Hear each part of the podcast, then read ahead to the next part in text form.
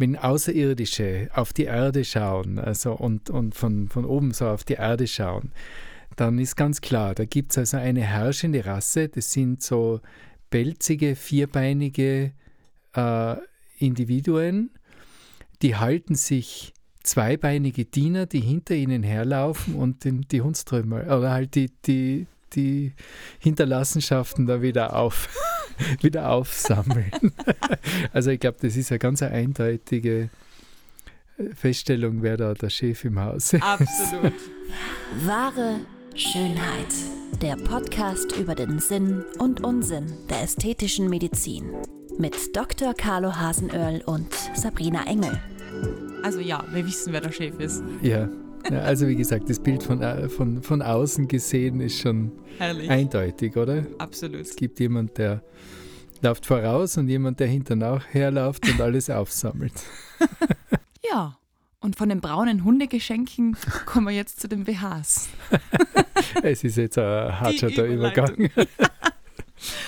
ähm, aber man kann sagen, der BH ist eigentlich ein kleines Wunderding, wenn man so will. Und ich habe mich für die Folge mal ein bisschen schlau gemacht, wie lang Frauen eigentlich schon BHs verwenden und diese Angewohnheit, sich eben die Brust zu stützen oder eben zu bedecken, beziehungsweise auch zu verdecken, die reicht anscheinend schon ein bisschen die Antike zurück. Also 2500 vor Christus haben sich zum Beispiel Frauen auf Kreta schon die Brüste bedeckt. In Sparta bei Sportveranstaltungen haben sie sich die Brüste abgebunden, damit sie männlicher aussehen. Und in Rom, da gibt es auch schon Nachweise, dass es sogenannte Lederstreifen waren, die sie sich über die Brüste drüber gebunden haben, um sie eben zu stützen in dem Sinn. Und der BH-Meister sitzt mir gegenüber. Ist denn das korrekt? Also, ja, ich bin BH-Meister, ist ein großes Kompliment. Ähm, also, eigentlich bin ich mehr zuständig für das, was unterm oder im BH ist, als für den, für den BH selbst. Aber es eine ähm, geht ja nicht ohne dem anderen. Also, äh, äh, habe ich mich wirklich damit auch ein bisschen beschäftigt, allerdings nicht historisch, das muss ich zugeben. Ja, das ist, da habe ich jetzt ganz aufmerksam zugehört. Aber dass, dass das sehr weit zurückreicht, ist, ist, äh, ist mir klar. Mhm. Ähm, interessant, es gibt ja auch ein BH-Museum Wo? in Neuseeland. Ich habe mir das sogar angeschaut. Also es ist im Rahmen eines, eines großen äh, Museums gibt es eine BH-Ausstellung. Cool. Skurrile Dinger, ja, also Ja? aus Holz und Metall und, und allem möglichen Glas mit Spitzen und, und ja. Aber es ist sehr interessant, was man, was man da, wenn man seiner Fantasie freien Lauf lässt, alles entwickeln kann. Also in Neuseeland nicht nur Herr der Ringe Schauplätze anschauen, sondern auch ins BH-Museum gehen. Genau. Kleiner Tipp von Carlo. Nein, ist wirklich interessant. ja, der BH ist doch ein wunderbares Ding der Alltäglichkeit, wo es definitiv noch Nachholbedarf gibt, was die Anpassung an den jeweiligen Körper betrifft. Denn man kann sagen, jede dritte Frau trägt eigentlich die falsche BH-Größe.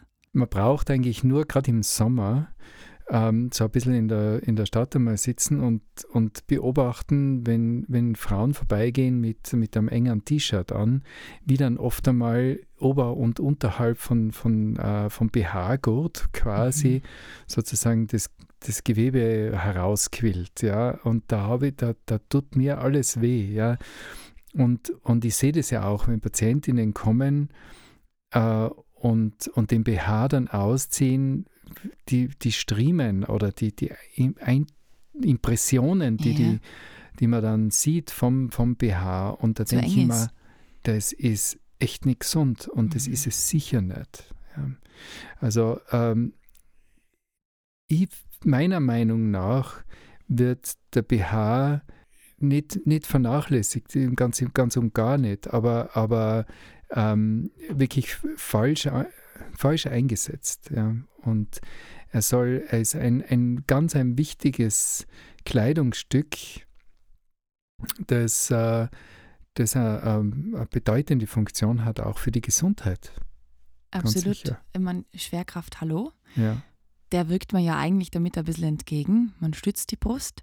Aber vielleicht wollen wir mal kurz beschreiben, woraus besteht der BH eigentlich. Er hat die Träger, wir haben die Cups, wie man so schön sagt, Ja. Man hat, man hat einen Verschluss, oft hinten gibt es aber allerdings auch vorne. Mhm. Und Die Bügel oder Reifen.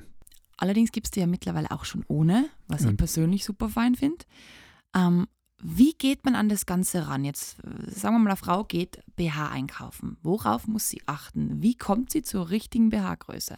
Ich finde, da ist Beratung extrem wichtig. Ja, also äh, ich würde jetzt nicht, ich würde mir jetzt nicht als BH-Spezialist äh, sehen. Äh, ich sehe nur einfach, es gibt unglaublich viele BHs und es gibt ja diese Maße, es gibt die Cup-Größe, es gibt den Umfang, also Brustumfang Genau. oder Thoraxumfang sozusagen. Mhm. Das sind so die zwei Kriterien. Äh, Bei, bei uns ist es also A bis ja, B, C, D, E, F bis K und was Gott da. Mhm. Äh, und, und eben dann diese, diese Zahl, eben, das sind ja praktisch die, die Zentimeter Meter. Brustumfang. Da gibt es unglaubliche Spie Variant Variantenbreite. Ja? Mhm. Also ich, ich mache mit einer Patientin, früher war es so, Gott sei Dank ist die Zeit vorbei, aber früher war es so, da habe ich mit einer Patientin halt dann ausgemacht, wir, wir verändern jetzt die Brust, wir machen jetzt eine Brustvergrößerung und gehen auf ein C-Cup. Mhm. Und dann kommt sie daher und sagt sie, äh, ich, ich passe nur mehr in D-Cups oder äh, mir passen immer noch meine Bs, ja. Mhm. Und, und dann schaue ich mir, dann, dann schaue ich das an, äh, ist sie zwar jetzt auf einem D, aber ist von, von 85 auf 80 oder, oder 75 runter, äh, dann ändert sich natürlich auch die Cup-Größe mit. Also es, es sind immer die beiden äh, quasi Maße, die da miteinander verglichen werden müssen. Und natürlich, jede Marke ist anders. Es sind ja Mhm. alles das Gleiche mit der Schuhgröße. Ja. Wenn, du, wenn du Schuh, du hast zwar, ich habe Größe 44, also für meine Körpergröße lebe ich auf großen Fuß, aber ich habe dann auch wieder mal 45er. Es gibt, eine, es gibt eine Sportschuhfirma, da brauche ich 46er. Richtige Schiffe.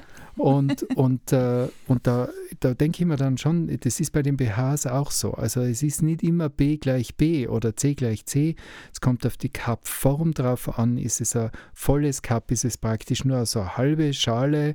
Ähm, ist ein Bügel drinnen oder ein Reifen oder nicht? Äh, also da gibt es eigentlich immer wieder Unterschiede und da glaube ich, braucht es erstens einmal jemanden, im, in der, im Laden, wo man den BH kauft, der dann, dann wirklich auch seriös berät. Mhm.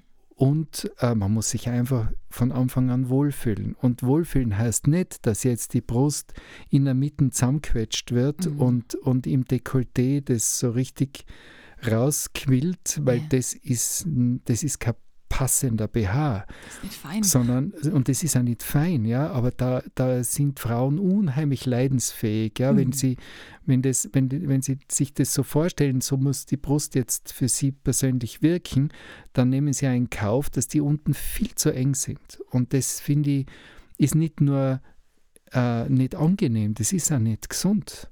Auf das möchte ich dann eh noch ein bisschen eingehen. Also Ja. Dieser ganze, dieser Lymphkreislauf, gerade im Brustbereich, der ist nicht so zu vernachlässigen und der wird extrem beeinflusst von der, vom BH. Also ähm, BH kaufen ohne Beratung, dann muss man sich, kann man sicher auch machen, äh, aber da muss man wirklich nicht nur darauf schauen, wie schaut es dann aus, ja, sondern Genau. wie an. sitzt er. Ja. Ja. Muss man alles richten, dass, er, dass es passt oder zieht man an und hat das Mhm. Gefühl, okay, ich fühle mich geschützt, gestützt, aber nicht eingeengt. Dann Das ist wichtig, ja. Und ich glaube eben, ähm, was viele auch nicht machen oder oft auch wirkliche BH-Größe gar nicht kennen, macht schon mal Sinn, ein Maßbandel, das kriegt man überall her, dass man wirklich den Bereich unter der Brust eben abmisst, dass Genau. man den Umfang hat, wie du sagst, den Thorax, also die Brustspitze sozusagen dann auch nimmt, damit man mal diese Grundgröße hat und dann kann man ja schauen, sagen wir Hausnummer 75c, probieren wir mal diese Größe und dann spürt man ja, ist es eng, ist es weit und dann kann man sich ja herantasten und wie du sagst, mit Beratung klappt es ja dann. Aber man ist oft, glaube ich, gerade in dem Bereich oft ein bisschen scheu, was das anbelangt. BHs probieren. Das kann ich jetzt so. Also ja, da ist, bist jetzt dann wirklich der Mann, das hast du ja vermutlich selber noch nie gemacht, im Laden ein BH Genau. probiert. ne? Aber liebe Frauen, seid nicht scheu, fragt einfach nach und vor allem misst eure Brust mal ab. Das ja, ist das Entscheidende ja. Erste. Ich finde das extrem wichtig und, und, äh, und eben wie gesagt, die Optik ist natürlich, gerade bei einem BH, BH ist ein wesentliches Kleidungsstück und, und es gibt ihn ja wirklich in wunderschönen Farben, Formen, ähm, Geweben und so weiter. Aber, aber wie gesagt, es, es, es, spricht da nichts dagegen, dass man mal einen Abend lang äh, sich vielleicht dann nicht so feinen, aber halt wunderschönen BH anzieht. Das ist kein Thema. Kein Thema, ja. Aber im Alltag, da braucht es auch wirklich einmal äh, einen, einen, einen, einen angenehmen, äh, genau. oder es ist ganz wichtig, dass der BH angenehm ist. Und wenn man in Ruhe ist, auch einmal wegtun. Ich würde auch gern jetzt schon auf das eingehen, was du angesprochen hast mit den Lymphen. Weil dieses Einengen, das ist, glaube ich, vielen oft nicht bewusst, wie viele Lymphe man wirklich in diesem Bereich hat. Sowohl an der Brust, Achselbereich, rauf am Hals. Ist ja auch, wenn der Träger zu fester auf dem, am, am Nackenmuskel sitzt oder an der Schulter. Das beeinträchtigt einen ja auch sehr oft. Kopfweh kann zum Beispiel auch die Ursache von einem falschen BH sein. Kann ein Lied davon singen. Mhm in meiner Jugendzeit, also als Teenie, habe ich mir auch gerne mal einen zu engen BH anzogen, damit es so gut ausschaut. Gell? Also da würde ich jetzt lügen, wenn ich sage, na, können das nicht. und das war wirklich dann Nackenverspannungen und so. Anfangs gedacht, wieso, wieso Kopfweh? Aber mhm. es sind wirklich diese BHs gewesen, weil die haben halt einfach lässig ausschauen müssen damals. Ja, genau. Und äh, ich muss da ein bisschen äh, jetzt ausholen. Ich ja, meine, ähm, äh, fangen wir dann einer leider sehr erschrecklichen Statistik an. Bei der Frau ist das Gewebe mit der höchsten Entartungs-, also Krebstendenz die, die Brust. Mhm. Das heißt, äh, gerade hier ist, ist eben äh, ganz wichtig, dass man alles unternimmt, um äh, jede Irritation des Gewebes zu verhindern. Und wir, wir haben ja im Prinzip zwei Kreisläufe in der, im Körper. Das ist der Blutkreislauf, der versorgt also jedes kleinste Eckerl unseres Körpers mit äh, Sauerstoff. Er transportiert äh, in gewisser Weise den, den verbrauchten, also die, die, die Stoffwechselprodukte auch wieder ab. Aber der zweite Kreislauf, und der ist, äh, der unterscheidet sich wesentlich vom Blutkreislauf, ist eben der Lymphkreislauf. Und die, die Lymphe wird gesammelt in den Gewebsspalten, also in den Spalten zwischen den Zellen. Äh, und äh, das ist, das ist eine mehr oder weniger klare Flüssigkeit, die, die alle Zellen umspült, die dort die, die äh, Stoffwechselprodukte abtransportiert, die ähm, quasi abgestorbene Zellen abtransportiert, die, ähm, die einfach dafür sorgt, dass das ist so unser Saubermacher. Ja? Mhm. Und, und ähm, transportiert es dann zu den Lymphknoten, das ist die Filterstation. Mhm.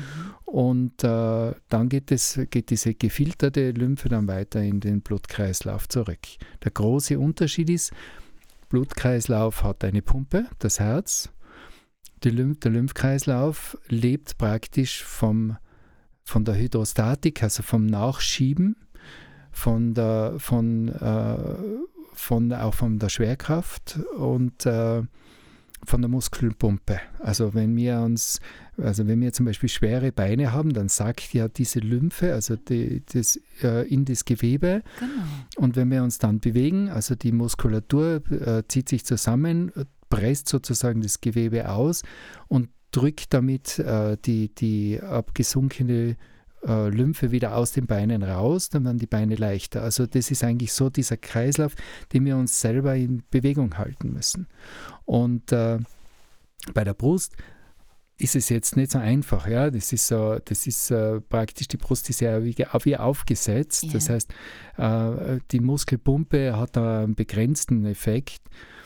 Aber äh, hier ist, ist der Kreislauf, der Lymphkreislauf ganz, ganz entscheidend. Abgestorbene Zellen, Entzündungen, äh, minimalste Entzündungen, die man gar nicht merkt, äh, ähm, wie, weil die Drüsengänge, äh, die ja zur Brustwarze gehen, sind Öffnungen nach außen, mhm.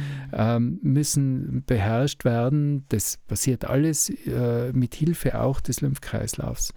Und, ähm, und da, äh, wenn man da braucht man eben den, einen, einen kontinuierlichen Flow, ein kontinuierliches Abfließen.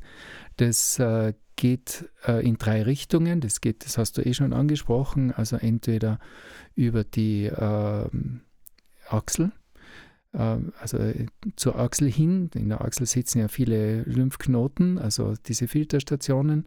Äh, zweiter äh, Abfluss ist äh, zur, zum Schlüsselbein hinauf.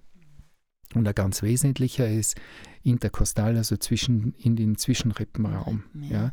Und der hat natürlich den großen Vorteil, da geht es runter. Also der geht Richtung Erdmittelpunkt, das geht der Schwerkraft nach.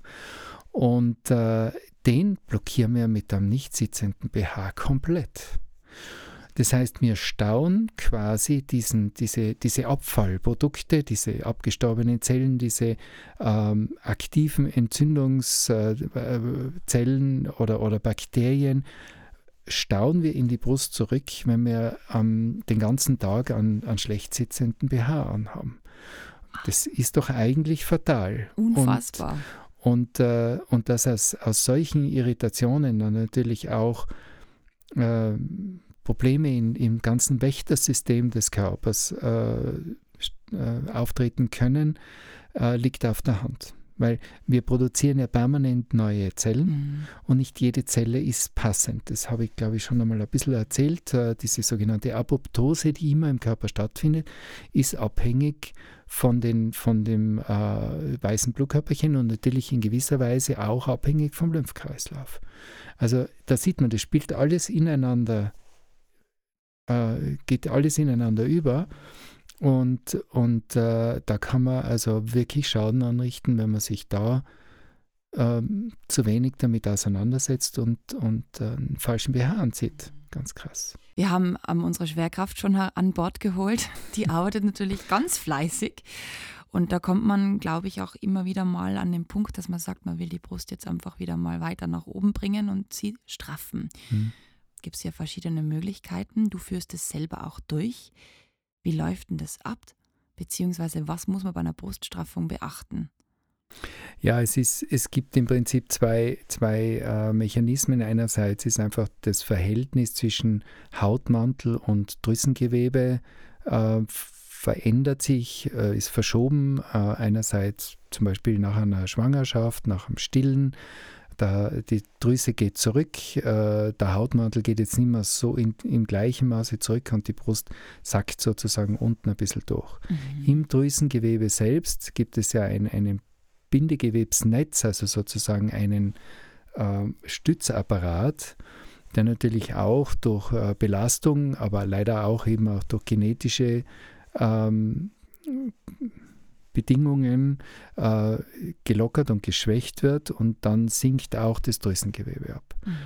Was man also macht, man äh, einerseits äh, rafft man das Drüsengewebe, das heißt man rollt es mehr oder weniger in sich zusammen, um dem Ganzen wieder eine schöne Form zu geben und passt dann den Hautmantel an die neue Situation an. Also meistens muss man auch bei der Straffung Haut entfernen. Mhm wenn man Haut entfernt, äh, setzt man eine Narbe. Das geht nicht anders. Klar, ja. Die Narben sind im, entweder also immer um den Brustwarzenhof herum äh, und dann bei einer Straffung meistens auch äh, zusätzlich noch eine vertikale Narbe vom Brustwarzenhof zur Unterbrustfalte und je nach Ausdehnung dann noch zusätzlich eine horizontale Falte äh, Narbe in der Unterbrustfalte, also sogenannten Ankerschnitt. Das Ziel ist, dass die Brustwarze natürlich ihre äh, Sensibilität, ihre Motorik und die, die Durchblutung behält und das ist ihm bis auf ganz extreme Fälle eigentlich auch möglich. Mhm. Die wird an einem Art Hautpaddel belassen und natürlich auch lasst man, wenn möglich, Drüsengewebe äh, drunter dran, dass also mhm. dieser Komplex Drüsengänge und, und Brustwarze und Drüsengewebe intakt bleibt und schwenkt die dann so in einer halbkreisförmigen Bewegung äh, auf eine neue Position, die man vorher ausmisst und näht sie dort ein, die Brust, den Brustwarze und Brustwarzenhof. Und dann formt man den Rest der Brust rund um diese neu positionierte Brustwarze. Und mit Formen meinst du, dass dann auch ähm, in manchen Fällen natürlich Implantate eingesetzt werden? Beziehungsweise kann man das auch ohne Implantate machen, die Straffung selbst? Wenn genug Eigengewebe da ist, wird man das Implantat eher nicht nehmen. Yeah. Ähm, Im Grunde genommen jede Operation, und äh, das gilt bei der Brustkorrektur ganz besonders, äh, ist ein Kompromiss zwischen geringster Narbe und optimalen Ergebnis. Mhm. Und äh, wenn ich jetzt äh, weniger Haut wegnehmen muss, weil ich ja Füllmaterial sozusagen dazu gebe, dann werden die Narben kürzer. Verständlich, ja. Und äh, also wenn, wenn jetzt sehr wenig Eigengewebe da ist, dann, dann wird man überlegen, ob es nicht einen Sinn macht, zu kombinieren, zu straffen und ein Implantat dazuzunehmen. Mhm. Ist genug Eigengewebe da, wird man das Implantat eher nicht wählen, weil ähm, ein Implantat natürlich auch äh, zusätzliche Risiken birgt, also Klar, ja. Kapselfibrose. Ähm, Kapselfibrose, wichtiges Stichwort. Wir haben von einer Hörerin eine Frage reinbekommen, genau zu Mhm. diesem Thema. Vielleicht wollen wir das ganz kurz anschneiden. ja. Ähm, woran würde man eben an sich selbst oder generell eben eine Kapselfibrose überhaupt erkennen? Ja, die Kapselfibrose ist ja an und für sich nichts anderes als äh, eine, eine, eine Überreaktion des Körpers. Der Körper packt jedes Fremdmaterial, ob das ein Glassplitter, ein Schiefer, ein Brustimplantat ist, äh, in eine Bindegewebshülle ein. Mhm. Das ist eine ganz normale Reaktion. Idealerweise ist die Bindegewebshülle ganz zart und im Fall eines Implantates eben auch von außen nicht tastbar. Äh, da setzen die, die Produzenten der Implantate ja extrem viel äh, wissenschaftliche Arbeit ein, um, um eben die ideale Oberfläche zu finden, die die Kapselfibrose möglichst verhindert. Äh, sollte diese Bindegewebshülle aber einfach dicker werden, Mhm. dann äh, merkt man das, indem die Brust dann einfach etwas fester sich anfühlt. Äh, vielleicht auf einer Seite mehr, auf der einen Seite ist sie ein bisschen kompakter, ein bisschen fester, auf der anderen Seite ist sie weicher. Und das sind so die ersten Zeichen einer Kapselfibrose. Ähm, das geht hin, das wird in, äh, nach Baker in vier Grade eingeteilt, von 1 bis 4. 1 ist also eine leichte Verfestigung, 2 ist auch, da fühlt sie sich schon ein bisschen härter an, 3 ist dann schon mit, mit äh, leichter Verformung und wenn man am Bauch liegt, auf der Brust liegt, dann ist es schon unangenehm und bei 4 ist die Brust dann wirklich verformt und auch schmerzhaft, weil einfach der Druck steigt. Ähm, Alarmstufe Rot. ähm, ja, wobei es ist keine Erkrankung. Es Ja. ist eine, eine Reaktion des Körpers. Das heißt, es passiert der Brust an und für sich nichts, es passiert dem Körper nichts, es passiert dem Implantat nichts. Es ist einfach unangenehm. Mhm. Also nicht jede Kapselfibrose ist jetzt dringend, zwingend behandlungsbedürftig, sondern ähm, wenn man damit gut umgeht, und da habe ich viele Patientinnen, die sagen, ja, ich weiß, ich habe so leichte, äh, ein bisschen festere Brust auf der einen Seite, aber es stört mich eigentlich nicht. Dann ist kein Handlungsbedarf. Also es ist jetzt nicht so, dass man jede Kapselfibrose sofort behandeln muss, äh, aber wenn es natürlich schon einmal wirklich dann sich verformt und, und schmerzhaft wird, dann muss man was tun. Also, Kapselfibrose, es gibt vier Stufen, wie wir gesagt haben. Ich habe sofort den Lawinenwarndienst gedacht. Ja, genau. Deshalb Alarmstufe Rot, aber es ist ein bisschen sanfter, Gott sei Dank. Ähm, Carlo, kommen wir doch bitte nochmal zur Bruststraffung zurück. Mhm. Unser Hauptthema heute mit den BHs. Nach der OP ist es ja oft der Fall, dass ähm, plastische Chirurgen sogenannte Stütz-BHs verwenden. Du hast aber eine andere Methode. Ja, ich will jetzt also nicht da sagen, ich bin, das ist das einzig wahre, aber ich, ich habe einfach mir viel, viel Gedanken darüber gemacht, wie man vielleicht auch raushört, habe ich mit dem Thema BH mehr beschäftigt Bissele. als bei einem Mann üblich. Also ja, also ich, ich sage, es gibt ja, ich sage immer, eine ganz traurige Statistik, ich habe sicher mehr BHs an als ausgezogen in meinem Leben. Das ist wirklich traurig. Aber ähm, mir hat es einfach viel beschäftigt, gegeben, äh, einfach weil ich auch von, von äh, seit 30 Jahren mich auch mit, dem- mit dem Lymphabfluss sehr, sehr beschäftige. Äh, meine Patientinnen kommen an meiner, an meiner Lymphdrainage, an meinen Lymphdrainageterminen nicht vorbei, wenn sie bei mir in Behandlung sind. Und ähm, ich habe deswegen einen Weg gesucht, wie man dem entkommt und äh, bin deswegen von diesen Stütz-BHs komplett abgegangen. Mhm. Äh, egal ob Brustvergrößerung, ob Bruststraffung, ob Brustverkleinerung, meine Patientinnen waren noch am OP-Tisch getaped. Cool. Das heißt, ich habe mit einer äh, Spezialistin für Tapes, der Stefanie Auserhofer, ähm, eine Art Tape-BH entwickelt und äh, meine Patientinnen kriegen sozusagen ihren maßgeschneiderten äh, Klebe-BH verpasst Gewaltig. am Ende der Operation und im Idealfall bleibt der BH für äh, zwölf Tage drauf. Also ich tue den gar nicht runter. Mhm. Die Idee dahinter ist, äh, die Tapes haben eine gewisse Eigenelastizität, stützen aber die, die Brust in der neuen Form, geben mhm. dem Ganzen dann sozusagen wie ein, ein Cup. Ich kann auch ein bisschen sozusagen zum Beispiel ein, ein Implantat ein bisschen in die Mitte positionieren, das geht alles ganz super damit. Aber sie lassen, da sie ja nicht rundherum gehen, lassen sie praktisch äh, den, den Lymphfluss völlig freien Lauf. Den Rücken in Ruhe.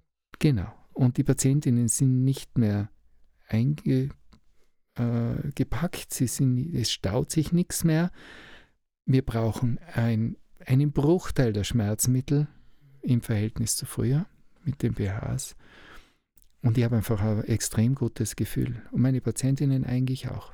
Ganz wenige sagen also, dass sie wirklich jetzt Schmerzen haben. Die meisten sagen, ja, ein bisschen Brennen und, und so wie ein Muskelkater. Aber das okay. ist es eigentlich. Das ist schön. Das ist wirklich, das ist wirklich, äh, äh, macht viel Spaß. Das glaube ich dir. Ja. Und mit welchen ähm, Stärken arbeitet ihr da bei den Tapes? Weil es gibt ja die unterschiedlichen Farben und natürlich die Spannkraft der Tapes. Der BH ist sicher kunterbunt. Wir haben, wir haben äh, eine coole Auswahl. Wir haben also Zebramuster, Rot, wow. Pink Panther, ähm, ähm, so eine Art äh, Maori-Tattoo und alles Mögliche. Mhm. Also es äh, wir, wir, passen das dann immer an den Typ an. dann äh, gibt es immer Diskussionen, welche, welche Tapes wir jetzt nehmen. Äh, mein Lieblingsmuster ist das Zebramuster. Würde ich mir anschließen, oder? Cool. Ich finde Leopard auch gut. Gibt es das auch? Ja, es ist ja eigentlich, Pink Panther ist es ja eine sehr Leopardenmuster, also diese Flecken, ja, ja. in Pink. Ah, ja, okay. das haben wir, ja. ja wir sind braun. Nein, das habe ich nicht. Mist, das muss ich noch bestellen, Carlo. Aber was äh, Camouflage haben wir auch. Okay, ja. ist auch gut. Mhm. Aber ich bleibe beim Leo in Braun. ich glaube, du hast uns wieder einen wunderbaren ähm, Einblick gegeben in die Welt der BHs und vor allem in die Bruststraffung. Das Erste, was ich heute machen werde, ist meine zu engen BHs wegschmeißen. Gute Idee. Alles Liebe.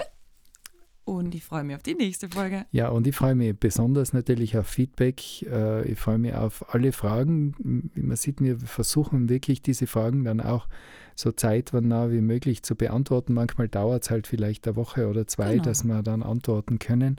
Äh, aber das, davon lebt ein Podcast, dass man dann wirklich ähm, merkt, okay, da ist Interesse da und das Interesse zeigt sich, zeigt sich dann auch in den entsprechenden Fragen. Es ist keine Frage zu blöd, im genau. Gegenteil. Es ist wirklich wichtig, dass man da in einen Dialog kommt mit den Zuhörern. Immer her damit. Ja. Kein Blatt vor den Mund nehmen. Jawohl. Wir freuen uns drauf. Wir freuen uns drauf. Das war wahre Schönheit. Lasst uns gemeinsam die größten Schönheitsmythen aller Zeiten aufklären und schickt uns dazu eure Fragen und größten Anliegen an podcast at excellentbeauty.com. Immer her damit und keine Scheu. Wir freuen uns auf euch. Bis bald.